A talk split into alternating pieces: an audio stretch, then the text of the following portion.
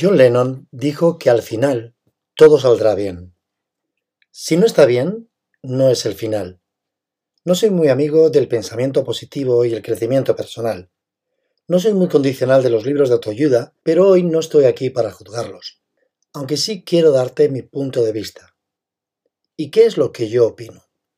Pues que el pensamiento positivo en realidad no funciona. Las grandes frases motivacionales están muy bien, pero cuando el telón baja y se acaba la función, si corazón y mente no están en equilibrio, todo se vuelve a desmoronar. Nunca le he encontrado el sentido a no afrontar lo que sucede, a sentir en mayúsculas la pérdida de un trabajo o cualquier preocupación económica, o al afrontar un desamor, o la pérdida de un ser querido, manteniendo ocupada tu mente como rezan los libros de crecimiento personal.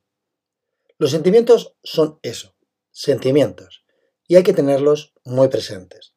No podemos vivir solo con la mente despegada, desarraigada del corazón. Estos son dos órganos que no pueden funcionar el uno sin el otro. Si no la ira, la tristeza, el miedo o la vergüenza se eliminan de tu disposición emocional. Y a corto plazo, está claro, es una solución. Como se reza, un clavo quita otro clavo según dicen, pero a largo plazo todo se vuelve a deshacer y a desmoronar. El famoso escritor Robin Sharma dice que reestructurar tu pensamiento para que detectes todas las ventajas y pongas de relieve los aspectos positivos es ignorar las realidades emocionales que han aflorado de manera natural. Pienso que primero tenemos que afrontar nuestros sentimientos y posteriormente tras enfrentarnos a ellos y con la mente limpia sin agachar la cabeza, salir reforzados. Soy David Franco y te doy la bienvenida a Pabellón de Curiosidades.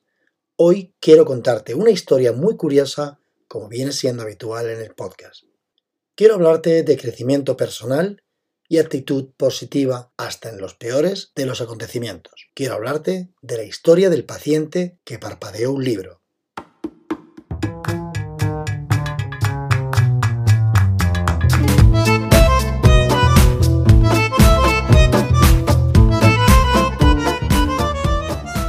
A través de una sonda introducida en el estómago, dos o tres frascos de una sustancia pardusca me aseguraban la cantidad diaria de calorías necesarias.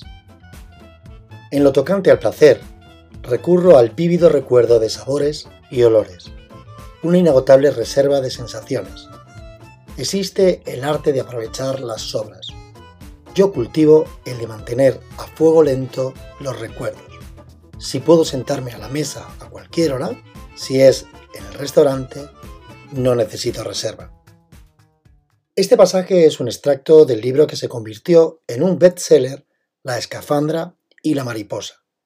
¿Y por qué es interesante este libro?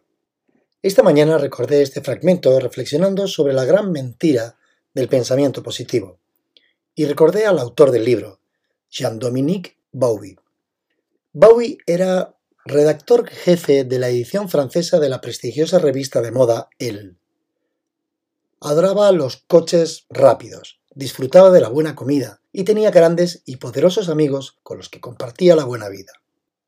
La historia que te quiero contar hoy va de eso, justamente del pensamiento positivo y de la mítica frase de que si quieres, puedes. Un día, como te iba a contar, Jean-Dominique, mientras conducía su coche deportivo, con su hijo pequeño Théophile por los campos que rodean París, sufrió una embolia grave que le dejó totalmente paralizado. A los 43 años, Bauby sufrió un ataque cerebrovascular por el cual quedó cuadripléjico y mudo, solo y exceptuando su párpado izquierdo. Esta embolia le produjo un pseudocoma, una enfermedad conocida como síndrome de enclaustramiento, que no afectó a su mente ya que gozaba de una sorprendente lucidez para documentar experiencias. Para poder comunicarse con el resto del mundo, los terapeutas del hospital le enseñaron un complejo código llamado alfabeto silencioso, que consistía en que una asistente le dictaba las letras del abecedario en un orden especial, siendo las primeras las más utilizadas, y Bowie parpadeaba si esa era la letra que quería usar. Parpadeaba letra a letra para formar palabras.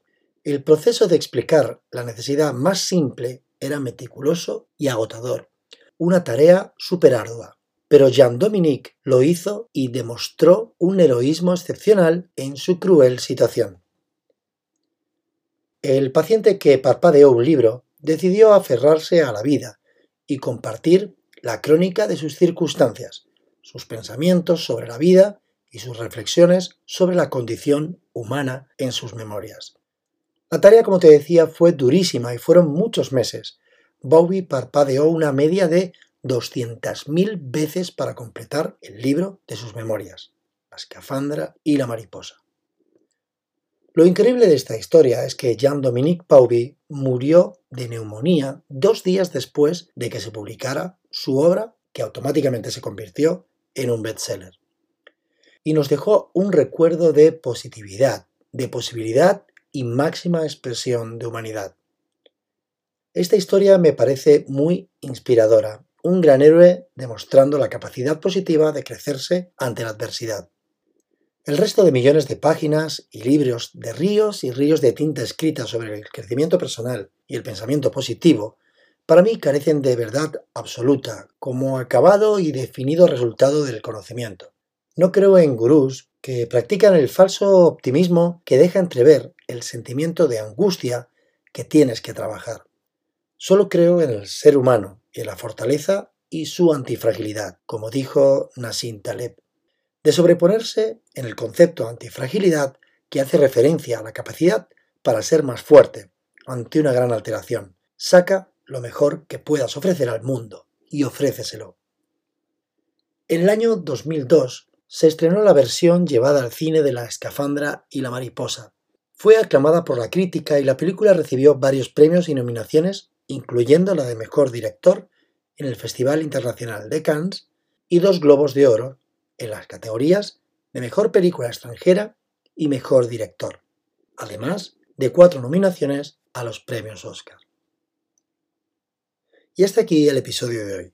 Recuerda que el secreto del éxito es la constancia en el propósito. Nos vemos en el próximo y como siempre te pido, si te ha gustado, por favor, que puedas compartirlo con tus amigos o con quien creas que puede interesarle el contenido del podcast. Así me ayudarás a llegar a más gente. Y hasta entonces, que no se te olvide. Ser feliz.